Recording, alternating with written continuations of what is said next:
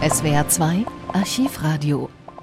Mal schnell von unterwegs anrufen. Dafür gab es früher Telefonzellen und bis Mitte der 1980er Jahre akzeptierten die nur Münzgeld.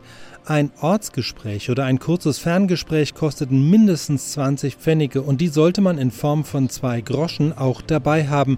Die Apparate akzeptierten zwar auch größere Münzen, gaben aber kein Rückgeld. Doch dann kommt eine technische Revolution, das Kartentelefon.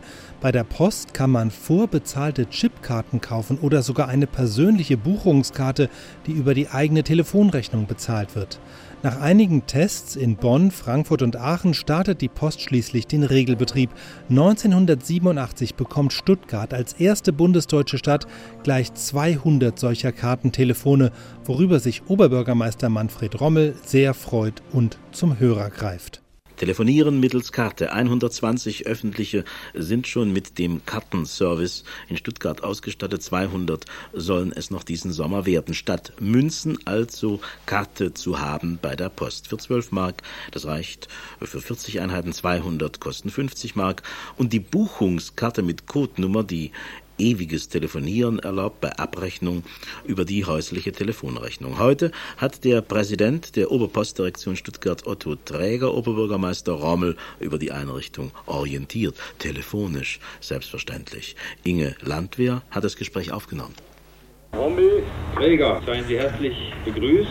Äh, Sie sind im Begriff, an einem neuen Dienst der Deutschen Bundespost zu partizipieren nämlich am Kartentelefon. Ab heute kann man, aber nur in Ihrer Stadt, Herr Oberbürgermeister, das bitte ich zu bedenken, das ist ein einmaliger Vorzug von Stuttgart, an 200 Stellen in Stuttgart und im Großraum Stuttgart mit einer Chipkarte telefonieren. Vielen Dank, Herr Präsident. Also ich möchte Sie zuerst mal beglückwünschen, Herr Träger, zu diesem neuen technischen Fortschritt, der noch sehr entwicklungsfähig ist es ist ja auch gesichert, wie ich gehört habe. Nicht, wenn man äh, äh einen Abbuchungsauftrag gibt, dann hat man eine persönliche Kennnummer, die man nur selber weiß, sodass wenn man die Karte verliert, an sowas denkt ja der Schwabe immer zuerst.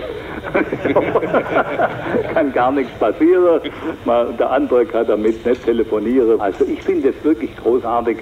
Äh, früher wurde die Dauer der Gespräche durch die Anzahl der Münzen beschränkt und begrenzt, aber äh, das war oft zum Nachteil der Gesprächsteilnehmer. Genauso ist es. Und auch zum Nachteil der Post, weil dann plötzlich ein Gespräch abgebrochen wurde, weil die Leute kein Geld mehr hatten. Ja. Äh, jetzt äh, ist dieser Nachteil behoben, denn die Leute können telefonieren, solange sie überhaupt noch äh, Einheiten auf ihrer Karte drauf haben und das sind eine ganze Menge und bei den Buchungskarten sind sie unbegrenzt praktisch. Sie, ja, sie sehen ja. das dann also erst hinterher in ihrer nächsten Telefonrechnung, was sie für ein Unheil angerichtet haben, für ihren Geldbeutel. Jawohl. Und es ist natürlich auch ein Schritt weiter in die Richtung zum unbaren Zahlungsverkehr. Äh, Scheckkarte und Kreditkarte und, und, und Plastikgeld und all diese Dinge sind in aller Munde und das ist ein äh, Schritt auch in diese Richtung.